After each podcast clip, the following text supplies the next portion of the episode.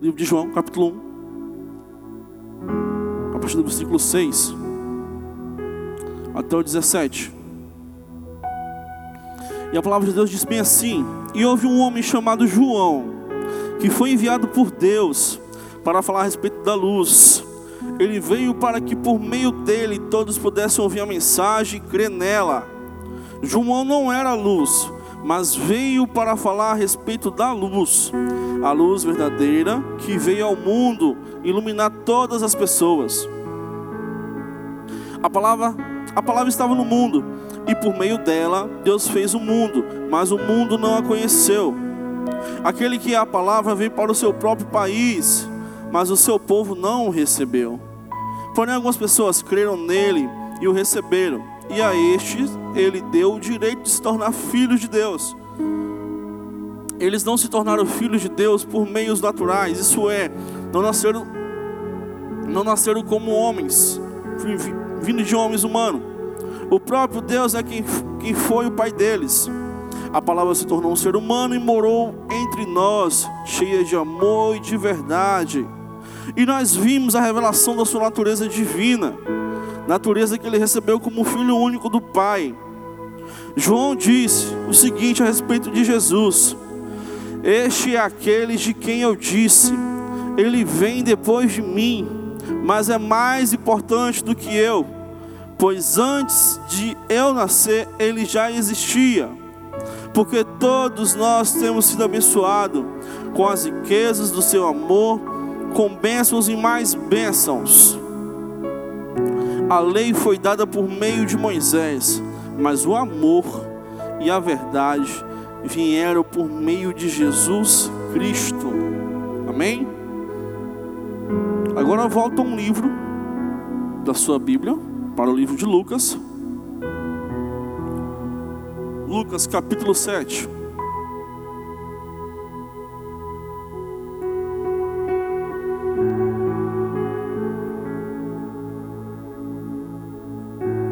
Lucas capítulo 7, a partir da parte, a partir da parte B do versículo 24 até o 28. 7, 24 a 28, a partir da parte B. E diz assim: O que vocês foram ver no deserto? Um caniço sacudido pelo vento? O que foram ver um homem bem vestido? Ora, os que se vestem bem vivem no luxo, moram nos palácios. Então me diga, o que vocês foram ver? Um profeta? Sim, eu afirmo a vocês que viram aqui muito mais que um profeta. Porque João é aquele a respeito de quem as escrituras sagradas dizem: Aqui está o meu mensageiro, disse Deus e eu o enviarei adiante de você para preparar o seu caminho. E digo a vocês que todos os homens, e digo a vocês que de todos os homens que nasceram, João é o maior. Porém, quem é o menor no reino de Deus é maior do que ele. Amém?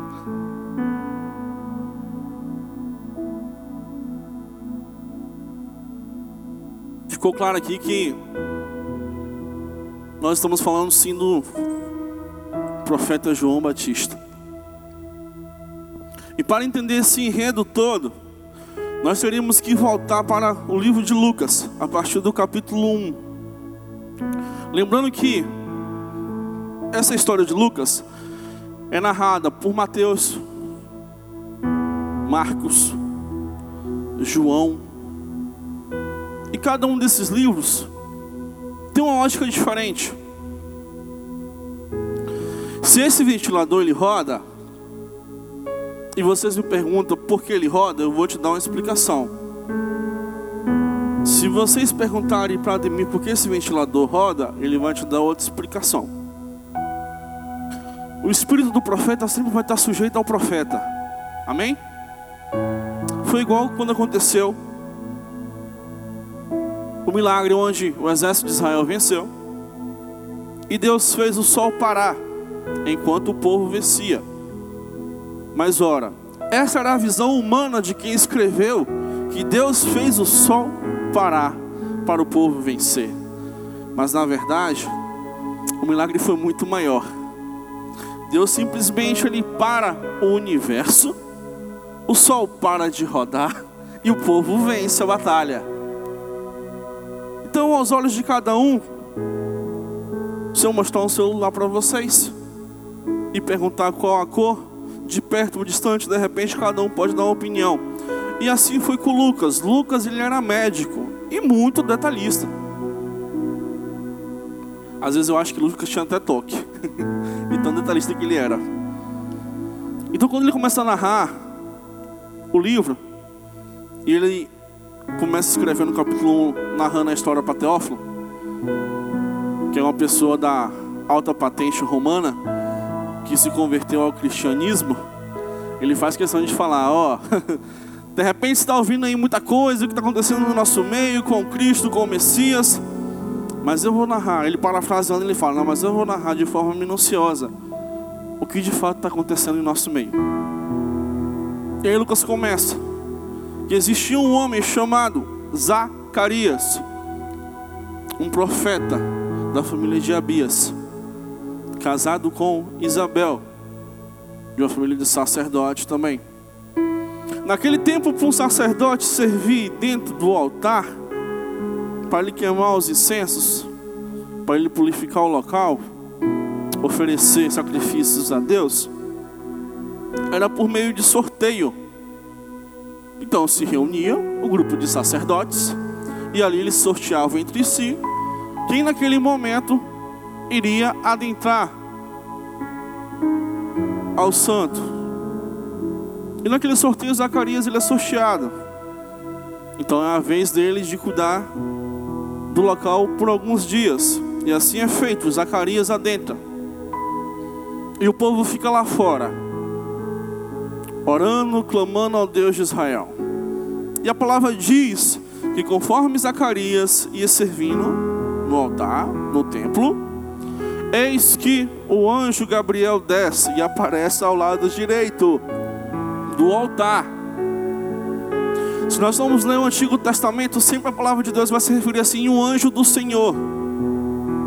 Já percebeu que sempre em determinados livros da Bíblia você lê no Antigo Testamento fala o anjo do Senhor? Esse anjo do Senhor nada mais, nada menos é que a representatividade do próprio Deus na terra. Então quando você vê e o anjo do Senhor veio até aquela pessoa, era o próprio Deus se comunicando com aquela pessoa através daquele anjo. Então eis que Gabriel desce. Zacarias, com medo, todo temeroso, não fala nada. A priori só ouve. E eis que o anjo diz: Ei, Zacarias, fique feliz, porque Deus ouviu as suas orações. Zacarias já era de idade, a sua mulher também. E tinha mais um agravante: Isabel não podia ter filhos.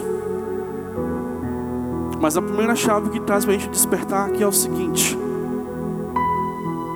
o anjo desce e fala, Zacarias, você é feliz porque tua oração subiu aos céus. Zacarias era sacerdote. Zacarias já tinha idade, a esposa também. Isabel não podia ter filho.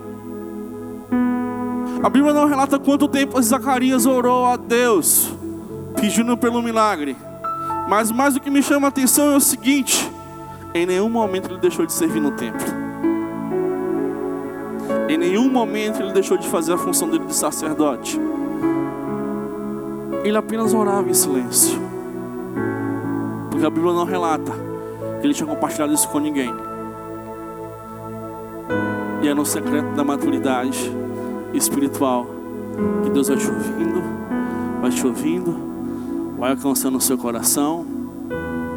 Segundo os estudos, o sofrimento de Jó, até ele perder o que tinha em Deus restaurar, foi aproximadamente um ano de sofrimento e muita dor, até Deus restaurar. Mas em relação a Zacarias, a Bíblia não relata quanto tempo ele passou orando a Deus. E eis que o anjo continua você é feliz porque a sua mulher vai estar grávida e será um menino. E é o próprio Deus que está enviando ele, Zacarias. Deixa eu te falar. E ele vai ser cheio do Espírito Santo de Deus.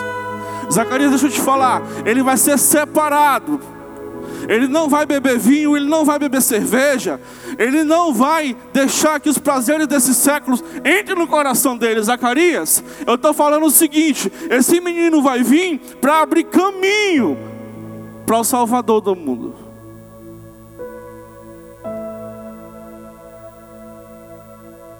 E aí Zacarias começa a entrar no primeiro conflito.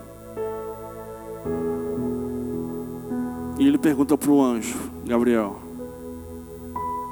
Mas como isso vai acontecer? Eu já tenho idade avançada, minha esposa também. E ela não pode ter filho. Naquele momento, Zacarias, em dúvida, diante do anjo Gabriel na pessoa de Deus. E o anjo Gabriel responde a ele: Não se preocupe, que isso vai acontecer, pois quem me enviou aqui é o Todo-Poderoso. Mas deixa eu te falar uma coisa: por causa da sua dúvida no seu coração, você ficará mudo, amigo. Você vai perder a fala, e você só voltará a falar quando o seu filho nascer. E assim acontece: o anjo do Senhor volta, Zacarias sai na porta do templo. E o povo todo abismado, porque tinha percebido que estava acontecendo algo diferente dentro daquele templo. E ele já não podia falar mais nada, que ele já estava mudo. A partir do momento que o anjo falou, você está mudo, e você agora só volta a falar quando o seu filho nascer, acabou. Não tem três minutos de segundo tempo. É automático. Então ele sai. E ali, através de gestos, ele começa a explicar ao povo o que tinha acontecido. O povo fica espantado.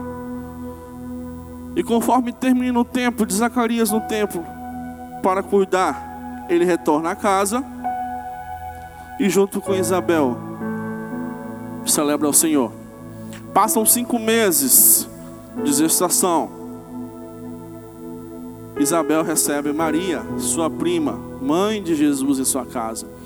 E a palavra de Deus diz: quando Maria chega na casa de Zacarias, quando Maria chega na casa de Isabel, João Batista não se aguenta e reconhecia ainda no ventre que o Salvador do mundo estava alentando a casa dele. A palavra de Deus diz que ainda no ventre de Isabel, João Batista saculeja e vibra.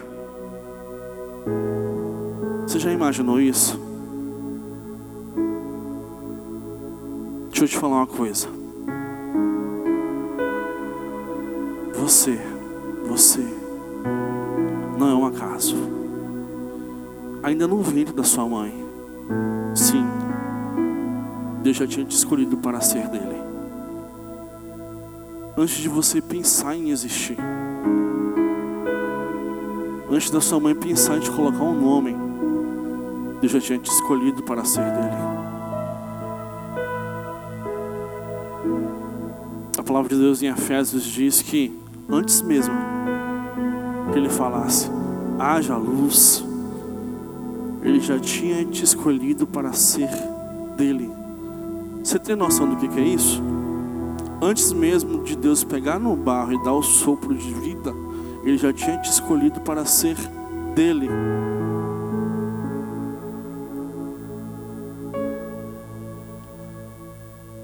E a gestação de Isabel segue. João Batista nasce. E o povo fica muito eufórico.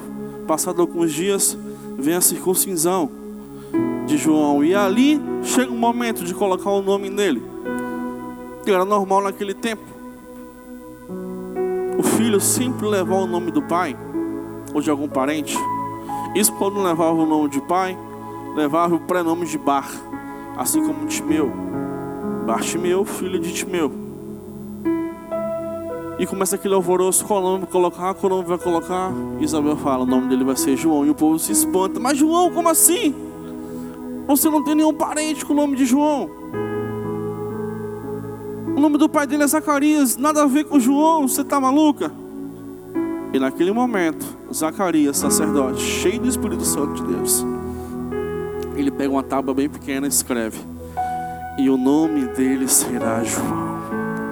E a palavra diz que a partir daquele momento o Espírito toma conta de Zacarias, ele volta a falar, ele começa a profetizar, ele começa a glorificar a Deus pelo que Deus tinha feito. Aleluias. E eis que, e eis que João Batista cresce, vai para a escola de profetas, e logo após isso começa o seu ministério. A palavra diz que Zacarias, oh, João Batista foi aquele escolhido por Deus para abrir o caminho, para preparar o povo para a chegada de Cristo Jesus. E a palavra diz que o alimento de João Batista no deserto era nada mais, nada menos que gafanhotos e mel do mato. Tudo isso em prol de um propósito cumprir o chamado de Deus na sua vida. O problema é que muitas das vezes nós nos acomodamos com um culto bacana que acontece no sábado, com um culto bacana que acontece no domingo, com a festa que aconteceu semana passada de Pentecoste, como o congresso de jovens que está por vir. Mas nós esquecemos de manter a constância que é a constância?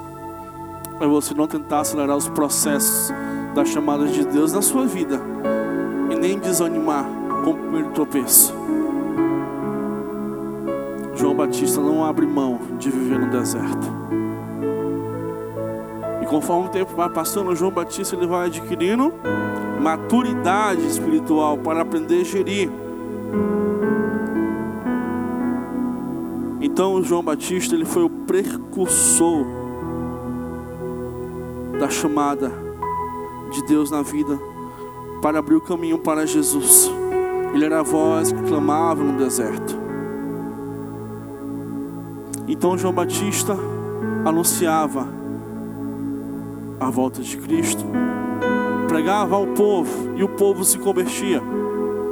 Ele os batizava no rio ele ainda falava: Olha só, eu batizo vocês com água, mas o que virá após mim, que eu não tenho nem a honra de amarrar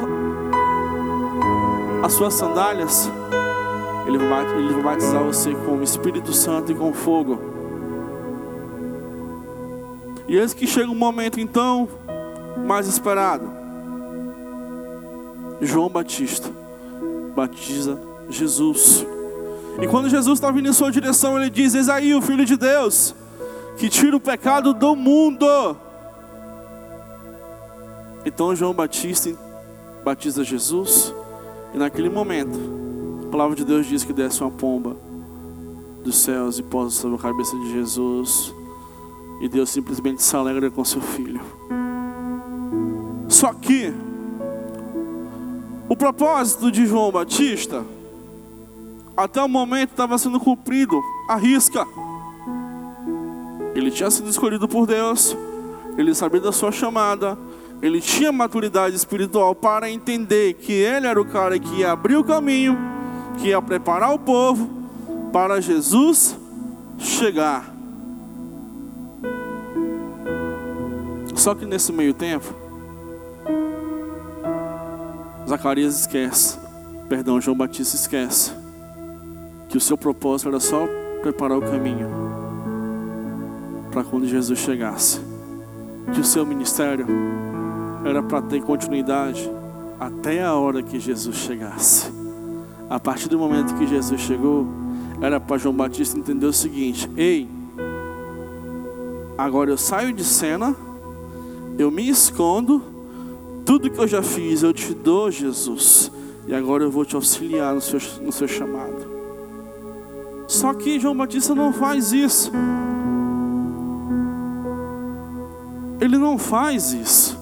E ele continua batizando o povo, ele continua no seu ministério. E Jesus continua andando. Jesus vai para o deserto, passa 40 dias e começa a sua chamada, e vai curando o povo, e vai, e vai trazendo cura, e vai trazendo vida, e vai ressuscitando dos mortos. E chega um momento que João Batista é preso. Por quê? Porque naquela época existia um rei chamado Herodes.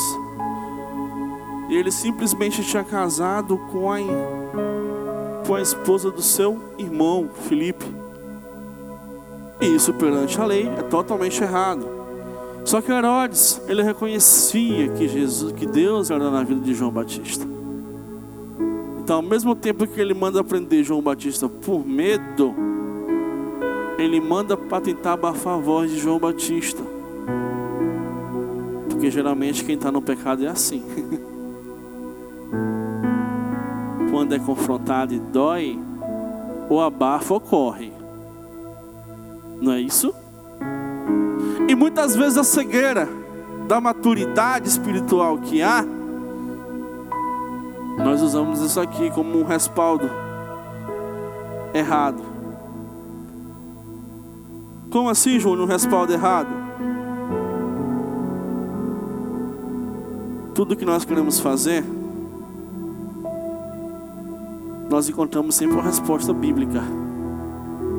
É aí onde começa a cegueira da maturidade espiritual. Porque João Batista ele é preso. Ele é preso, mas seus discípulos estão lá fora. E agora os discípulos, que eram discípulos de João Batista, começam a acompanhar Jesus. E começam a ver de perto o que Jesus está tá fazendo.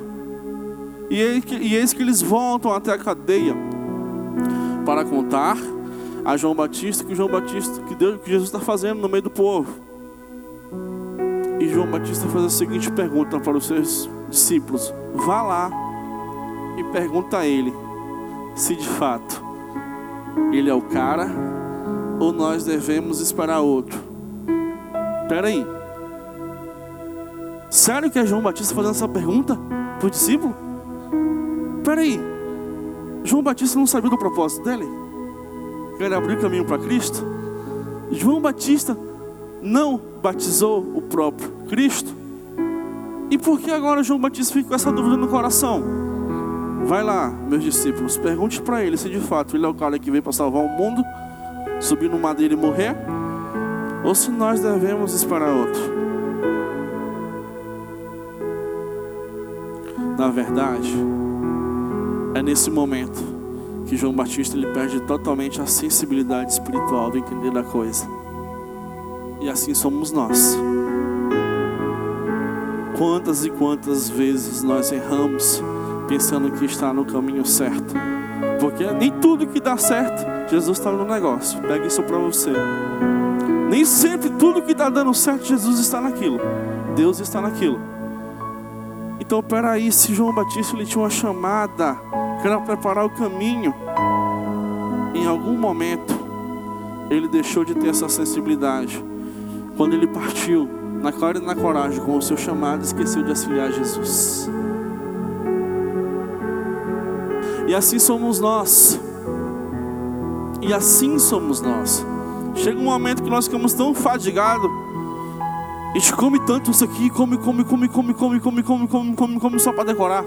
E come, come, come, come, se enche, se enche, se enche. Mas a vida no Espírito morre. Quantas vezes acontece isso com a gente? Não estou dizendo que é errado você ler a Bíblia, você tem que ler a Bíblia, porque isso aqui é a base que te mantém de pé. Mas é errado você perder a sua intimidade com o Espírito Santo. A dois, no secreto. E pegando dentro desse gancho, eu queria dar uma palavra para vocês. Dentro do que eu já vivi. Dentro do que já aconteceu comigo. A gente sempre traz como, como testemunho pelo menos tenta trazer aquilo que a gente já viveu e não o que fulano ou ciclano viveu, porque a gente tem respaldo para falar sobre aquilo. E o respaldo não vem humano, o respaldo vem de Deus. E para esse respaldo vir, vou te falar uma coisa: a gente apanha muito. E eu já apanhei demais. Por muitas atitudes erradas, com a cegueira de maturidade espiritual, sem nenhuma sensibilidade do Espírito para discernir as coisas. E o que eu vou tratar aqui com vocês por favor, não trave o seu coração. Vou usar, vou usar até uma, uma frase do pastor Tiago que ele usa. Coloque amor nas minhas palavras. Entenda que não sou eu. Mas eu nasci num lar evangélico. Eu e minha irmã, nós somos criados dentro dos estatutos bíblicos. Desde pequeno, eu servi na casa de Deus. Tocando instrumentos, minha mãe, meu pai, minha irmã. Só que por um momento da minha vida, eu decidi sair do caminho que era reto. Tem na maturidade, o embasamento da palavra. E acabei fazendo algumas coisas que de fato não. Não tem embasamento bíblico para dizer que estava errado. Mas faltava a minha sensibilidade, faltava o Espírito Santo dentro de mim. Para me falar que era errado. Para mim, de repente não para você, mas para mim. E uma das coisas que aconteceu comigo, eu dentro da igreja, não estava desviado. Estava morto dentro da igreja, para vocês verem. Mas não estava desviado. Simplesmente me deu vontade de fazer tatuagem. Eu fiz. Eu tenho três tatuagens.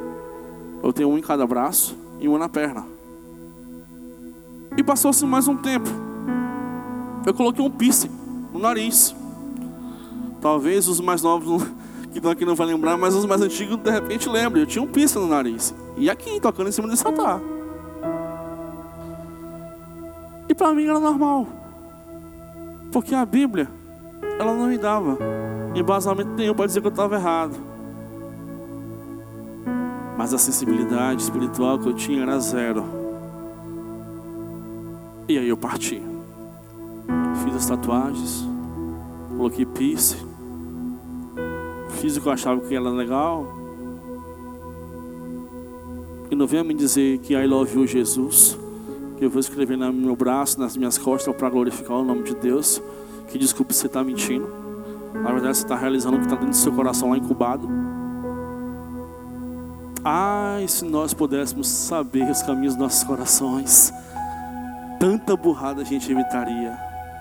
Porque a palavra de Deus fala que só o Espírito sonda os nossos corações e sobe ao Pai soluçando de chorar, intercedendo por nós. Você tem noção do tamanho que é isso, a maldade do nosso coração e os caminhos temerosos que existem nele?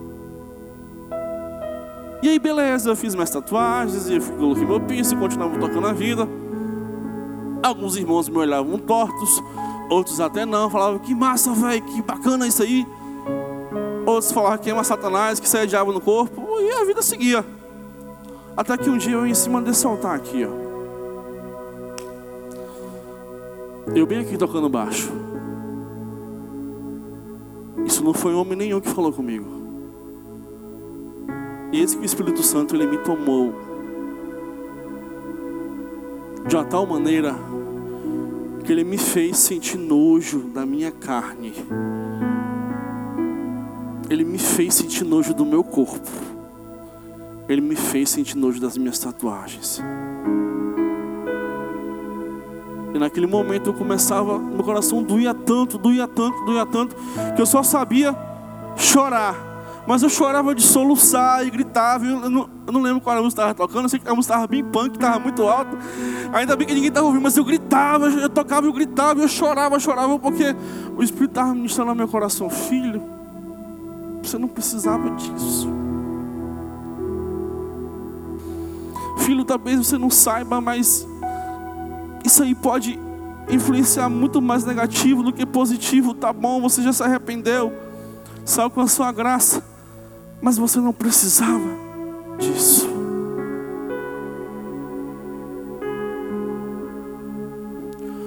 Me faltou sensibilidade espiritual para entender que nem tudo que está aqui ou deixa de estar me dá embasamento que eu devo fazer e o que não devo. E uma vez eu fui confrontado com a seguinte pergunta: Júnior, e o que você acha de Jesus? Acha que Jesus, se ele tivesse nesse tempo, tá, vamos, vamos imaginar que Jesus nasceu no nosso século, que ele está no nosso meio, vivendo tudo que nós vivemos hoje? E qual é a sua opinião? Você acha que Jesus ele faria tatuagem, ou colocaria brinco, ou alargador, ou piercing, alguma coisa disso? Eu falei, ó oh, cara, sinceramente, a minha opinião é a seguinte eu acho que Jesus ele não faria nada disso por um motivo só. Conhecendo a agenda de Jesus, ele tinha que curar, libertar, transformar, ressuscitar, trazer vida, arrependei-vos. Ele não teria tempo para encostar, encostar no estúdio para fazer uma tatuagem. Ele não teria nem tempo para ir numa farmácia de repente colocar um brinco. Porque todo mundo tem casa para repousar e ele tinha. agenda de Jesus. Falei, cara, minha visão era essa. Talvez poderia ter existido vontade no coração dele de fazer uma tatu. Mas o propósito do chamado dele no Pai, o Pai estando nele, era tão maior para ele cumprir que ele não tinha tempo para pensar nessas coisas ou fazê-las. Talvez existiria uma vontade no coração lá. I love you, Pai. O Pai está em mim, eu estou no Pai. Mas ele não teve tempo, porque o propósito da agenda dele era maior. Faltou tempo para Jesus. De repente colocar um brinco. Faltou tempo para Jesus. De repente colocar um alargador na orelha.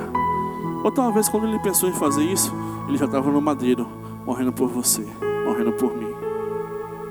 Ele já estava sofrendo. Ou talvez ele estava, vamos voltar um pouquinho antes. Ou talvez ele estava no Getsemane.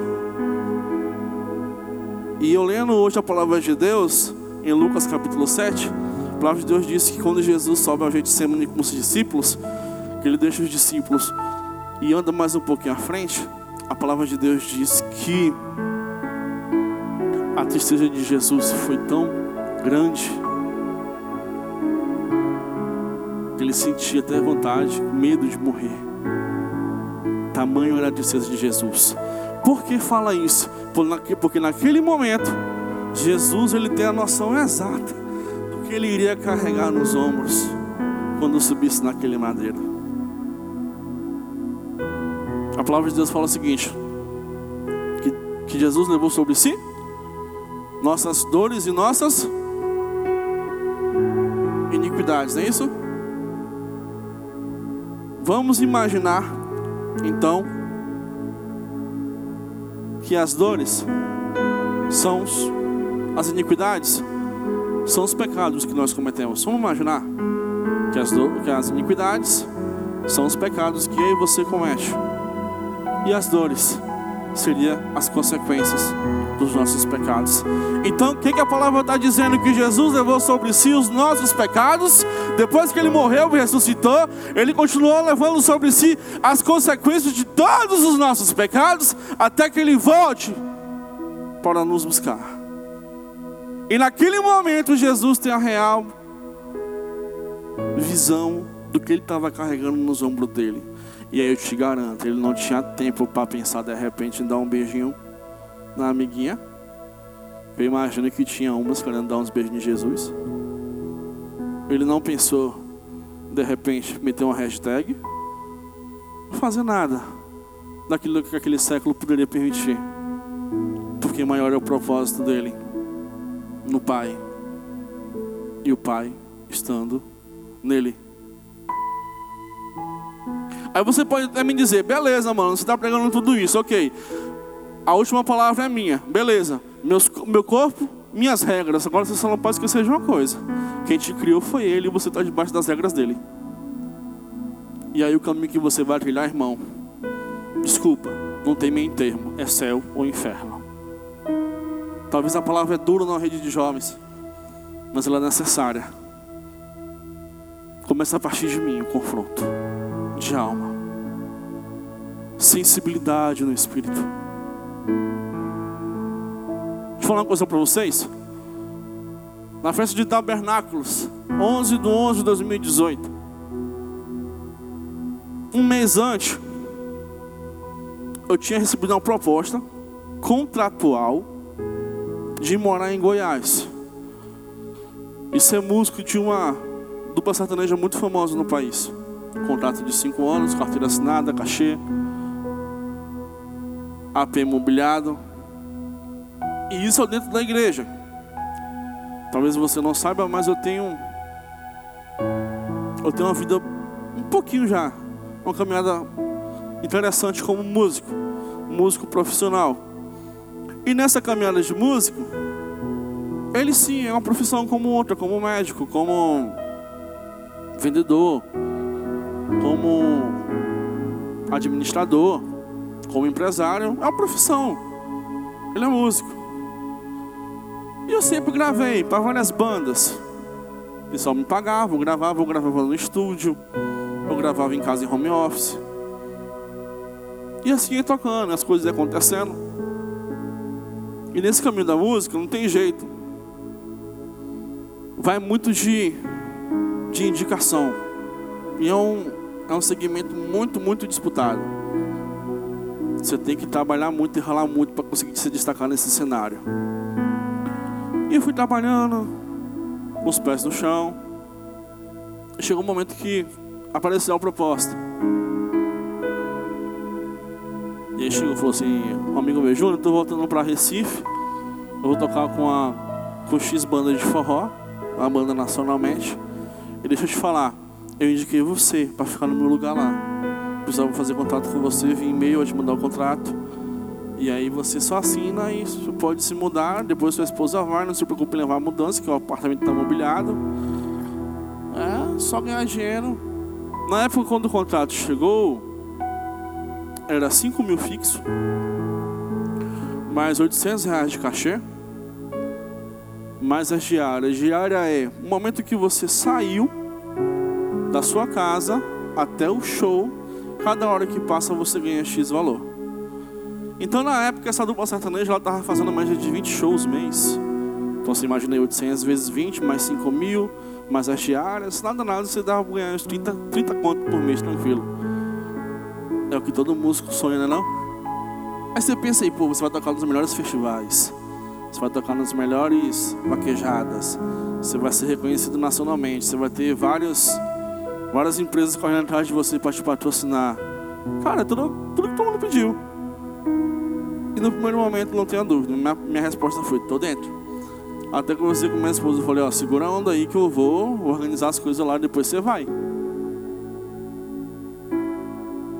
O que, que veio logo na minha mente? Não, eu entendo, eu sei, eu conheço alguns que são da igreja, que já me explicaram que dá para tocar, dá para ganhar dinheiro, é o seu trabalho, só não se envolver, tem muita promiscuidade, tem muita cachaçada, mas só você fazer seu trabalhozinho e depois ficar de boa. E eu, baseado nisso, eu falei: não, vai dar para mim também. Ah, não sou muito ser influenciado por essas coisas, eu faço meu trabalho, termino meu trabalho, vou para minha casa, tá tranquilo. Isso foi uma semana antes do Tabernáculos. Na semana seguinte, na festa Tabernáculos, ali no fundo. E tudo que Deus faz, não existe coincidência no mundo espiritual. Eu não sei porquê, depois eu fui até pensar, falei, rapaz, eu não sei porquê. Tiago não me escalou para tocar na festa Tabernáculos. Que eu olhei assim para um lado e para o outro, falei, rapaz, por que eu não estou lá no altar? Não tinha um porquê eu não ser escalado naquele dia, para aquela festa. Mas conforme a festa foi acontecendo, eu entendi que era propósito do Pai me deixar embaixo. E aí o Espírito Santo me pegou de jeito. Mas pegou de jeito mesmo. Mas me deu uma surra. Me deu um choque de realidade. E me trouxe a existência falando, filho, o que eu planejei para você é bem maior do que isso. Não vai ser aplausos de homens. Não vai ser fama nem sucesso propósito contigo, você sabe. Na verdade, você sabe. Sempre esteve no seu coração. Mas você, com medo, você sempre corria, se escondia atrás do seu instrumento. Mas, Júnior, não é isso que eu tenho para você. O que eu tenho para você, Júnior, é bem maior, que dinheiro não pode comprar. E eu só sabia chorar ali no fundo. O Espírito falava: Ah, Júnior. Se você pudesse ver o dia que você nasceu, todo morto, roxo, um cordão umbilical enrolado no seu pescoço, e a pessoa que fez o parto de você colocou você no canto do quarto, parecendo lixo, já pronto para jogar fora que você tinha nascido morto. Ah, Júnior, se você soubesse que eu estava ali contigo. Se você soubesse quantas propostas, meu filho, eu impedi de não chegar até você mas essa chegou. Mas ainda assim, eu estou te dando a última chance. Negue-se a si mesmo. Toma a sua cruz e me siga. Porque o que eu tenho para fazer na sua vida é bem maior do que você pode imaginar. E o Espírito Santo fala nessa noite. Talvez você esteja pensando em fazer alguma coisa. Que de repente a palavra te respalde, mas a sensibilidade no seu coração do Espírito ele fala que não, não é isso que eu quero para você. Talvez o que esteja impedindo de você mudar, de repente, um nível mais alto de intimidade com o Espírito, seja isso. São pequenas coisas que tiram o time da gente com o Espírito Santo. Há mais, mais, mais ou menos dois anos eu oro por uma menina que eu nunca vi. E eu sempre compartilho isso com as pessoas, porque eu sei que quando acontecer, eu vou ter o respaldo do, em Deus para as pessoas saberem que não fui eu. Há dois anos eu oro para uma menina chamada Luana. Eu já vi o rosto dela. Eu já vi ela. Eu já a vi sentada na cadeira de roda. Aqui nesse local. Aqui. Há dois anos eu oro por ela. E vira e mexe, o Espírito Santo me incomoda. Quando, eu estou assim, em locais totalmente aleatórios, e o Espírito Santo fala, para tudo que você está fazendo e oro por ela. E eu oro. Eu não sei o dia nem a hora que o Espírito Santo marcou. Mas eu sei que chegará o dia que eu vou encontrá-la e eu vou orar por ela, ela vai se levantar da cadeira de rodas. A fé é o firme fundamento daquilo que a gente não se vê. Mas para isso acontecer, eu tenho que estar num time, num nível um pouco mais alto com o Espírito Santo. Deus só confia as coisas nele de quem busca mais. Essa conta não fecha. Se você buscar pouco, você vai cheio um pouco. Mas o que o Espírito Santo quer para mim e para você, que nós sejamos cheios a ponto de transbordar, e por onde nós passarmos, a nossa sombra curar o povo, e por onde nós passarmos, as pessoas tocarem nossas roupas e serem curadas, e demônios serem expelidos, pelo poder que há no nome de Jesus. Não tenha dúvida. Talvez você chegou aqui por um acaso. Talvez você está afastado dos caminhos do Senhor. Ou até mesmo dentro da igreja. E você está sem saber o porquê as coisas não estão acontecendo na sua vida. Talvez você esteja, você esteja muito carregado de maturidade espiritual e pouca sensibilidade espiritual. Talvez você esteja com muita teoria e pouca vivência no espírito, e pouco jejum, e pouco oração, e pouco secreto. Aí você olha para os céus e fala: Deus, por que nada acontece comigo? Porque de repente eu não sinto o teu toque. Está faltando mais intimidade com o Espírito Santo de Deus. Está faltando você desprender mais o seu coração desse século. O que, que o apóstolo Paulo diz? Filhos, vaidade, vaidade, tudo é vaidade, a começar por mim. Filho, vaidade, tudo é vaidade, tudo é desse século. Olha para a cruz e olha Jesus. E eis que Jesus então, ele sobe ao Getsemane e vai falar com o Pai. E essa frase, esse versículo retrata muito bem a divisão de maturidade espiritual e sensibilidade espiritual, vinda da parte de Cristo que ele prostrado ao chão, chorando, ele fala: Pai, se possível for, passa de mim esse cálice. Ponto. Isso é maturidade espiritual. Mas aí ele vem com toda a sensibilidade espiritual que o Pai deu para ele, mas que não seja feita a minha vontade, mas que seja feita a tua vontade, porque o que importa é a sua vontade, não a minha. Ainda que eu pense que é bom para mim, mas eu tenho que perguntar para ti, pai, vale a pena? Pai, é isso que você quer para mim? Eu vou influenciar quantas pessoas tendo essa atitude, ou fazendo isso? Quantas pessoas eu vou levar a se render a teus pés? Quantas pessoas? O que eu estou fazendo? Eu estou afastando o povo de ti? Estou levando o povo para o inferno? Ou estou levando o povo para o céu? Jesus, ele não gostava de se apresentar, a não ser quando era para tirar onda na cara dos fariseus. Tanto é que a palavra de Deus diz: Jesus está indo em direção a João Batista e o próprio anuncia Jesus. Eis aí o Cordeiro de Deus que tira o pecado do mundo, ou seja, o testemunho de Jesus falava muito mais do que ele. O testemunho de Jesus falava muito mais do que ele. Qual tem sido o seu testemunho? Qual tem sido o seu nível de sensibilidade com o Espírito Santo de Deus? E talvez você esteja em, em conflito na sua alma, no seu coração. Talvez esteja sendo confrontado. Mas eu queria te dizer para você nessa noite, olha para mim em nome de Jesus. Jesus está te dando hoje, mais uma vez, a possibilidade de reatar a amizade com Ele. Jesus está te dando hoje de novo a possibilidade de viver uma nova fase com Ele. Jesus está te dando hoje uma possibilidade de você voltar a ter essa sensibilidade espiritual. Jesus está te dando hoje mais uma oportunidade. E eu queria que você fechasse os teus olhos nesse momento e meditasse nessa canção em nome do Senhor Jesus.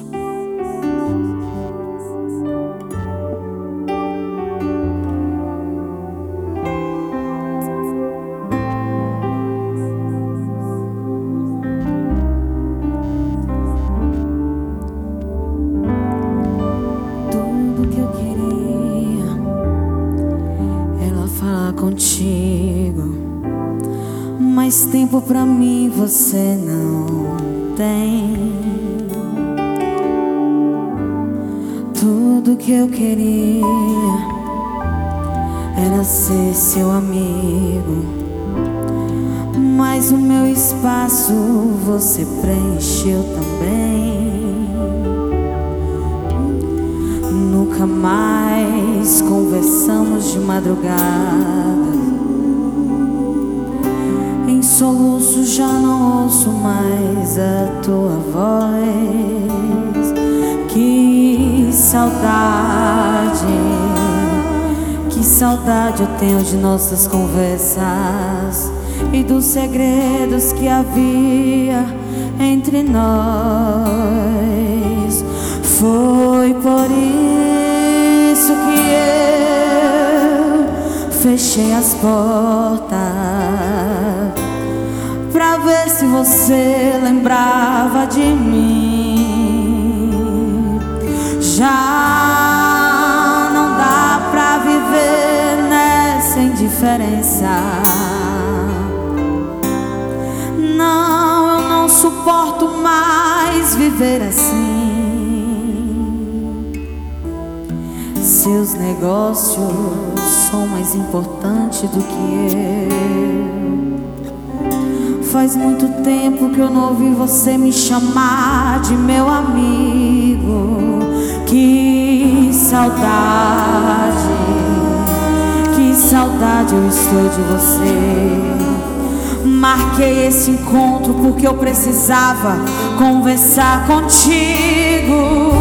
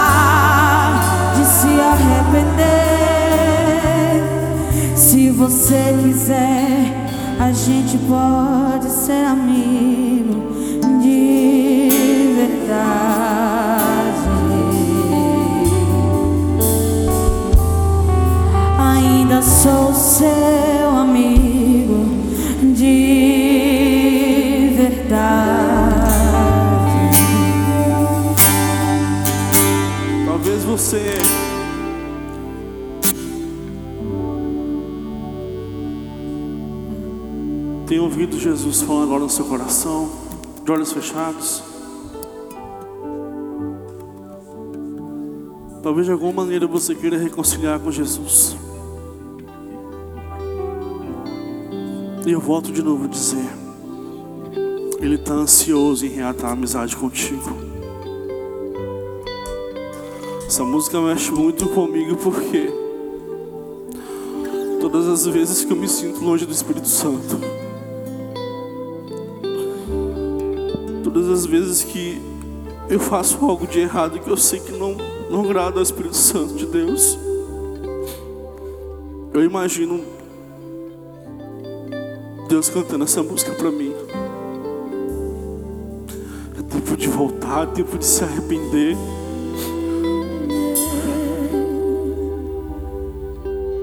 É tempo de reatar a amizade. Ele ainda quer ser o seu amigo de verdade.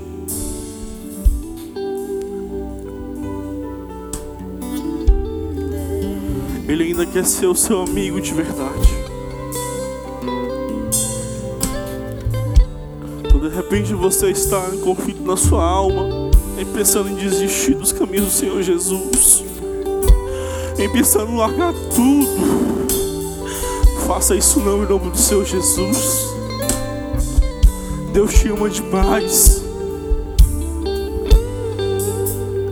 Não foi por acaso que Jesus subiu ao madeiro para morrer. Ele morreu por mim, morreu por você.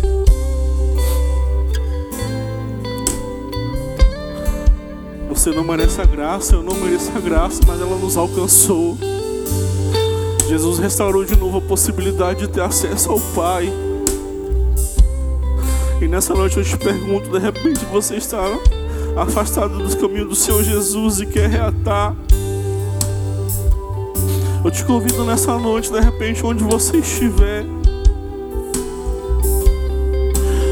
levanta sua mão e aceita Jesus como o único e suficiente Salvador de sua vida. Nós vamos orar por você. Talvez você pense ser crente é careta, não, irmão. Careta é viver num mundo que vai te levar para o inferno. Careta é viver uma vida sem propósito. Careta é viver sem Jesus.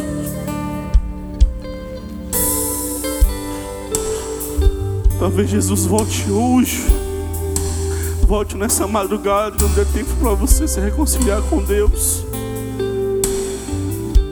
E eu falo isso para você não para comover seu coração, não.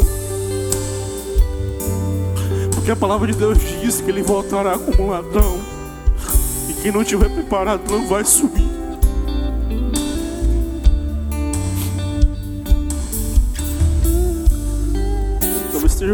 Agora, não me conhece, estou chorando aqui.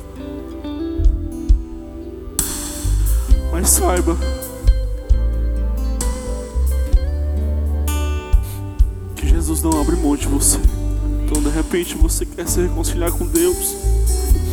Eu faço mais uma vez esse apelo. Ninguém vai olhar para você, todo mundo de olho fechado. Não se sinta envergonhado em nome do Senhor Jesus. De repente esse pensamento está vindo na sua mente agora de vergonha, eu repreendo agora em nome do Senhor Jesus. Onde você estiver, não precisa olhar para o lado, não olhe para ninguém. Se você quer aceitar Jesus como o único e suficiente Salvador da sua vida, ou de repente você quer se reconciliar com Deus, está afastado, levante a sua mão onde você estiver. Nós vamos orar por você. Não deixe para fazer amanhã o que você pode fazer hoje. É tempo de voltar, de se arrepender. É tempo de reatar as nossas amizades. É tempo de chorar converter. Ainda quero ser o seu amigo de verdade. É tempo de voltar,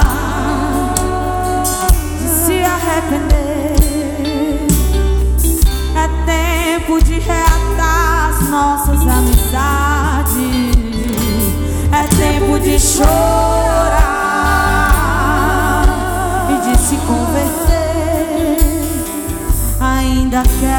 ser o seu amigo de verdade.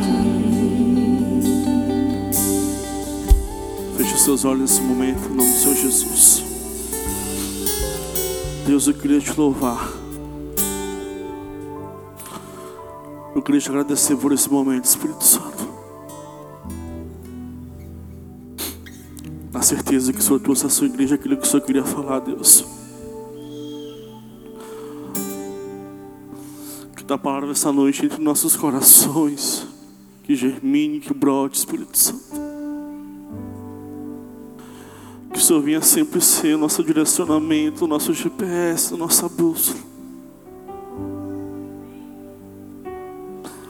Que nós possamos, antes de tudo que nós vamos fazer, perguntar para o Senhor se o Senhor gosta, se o Senhor aceita, se vai lhe edificar, se vai lhe entristecer.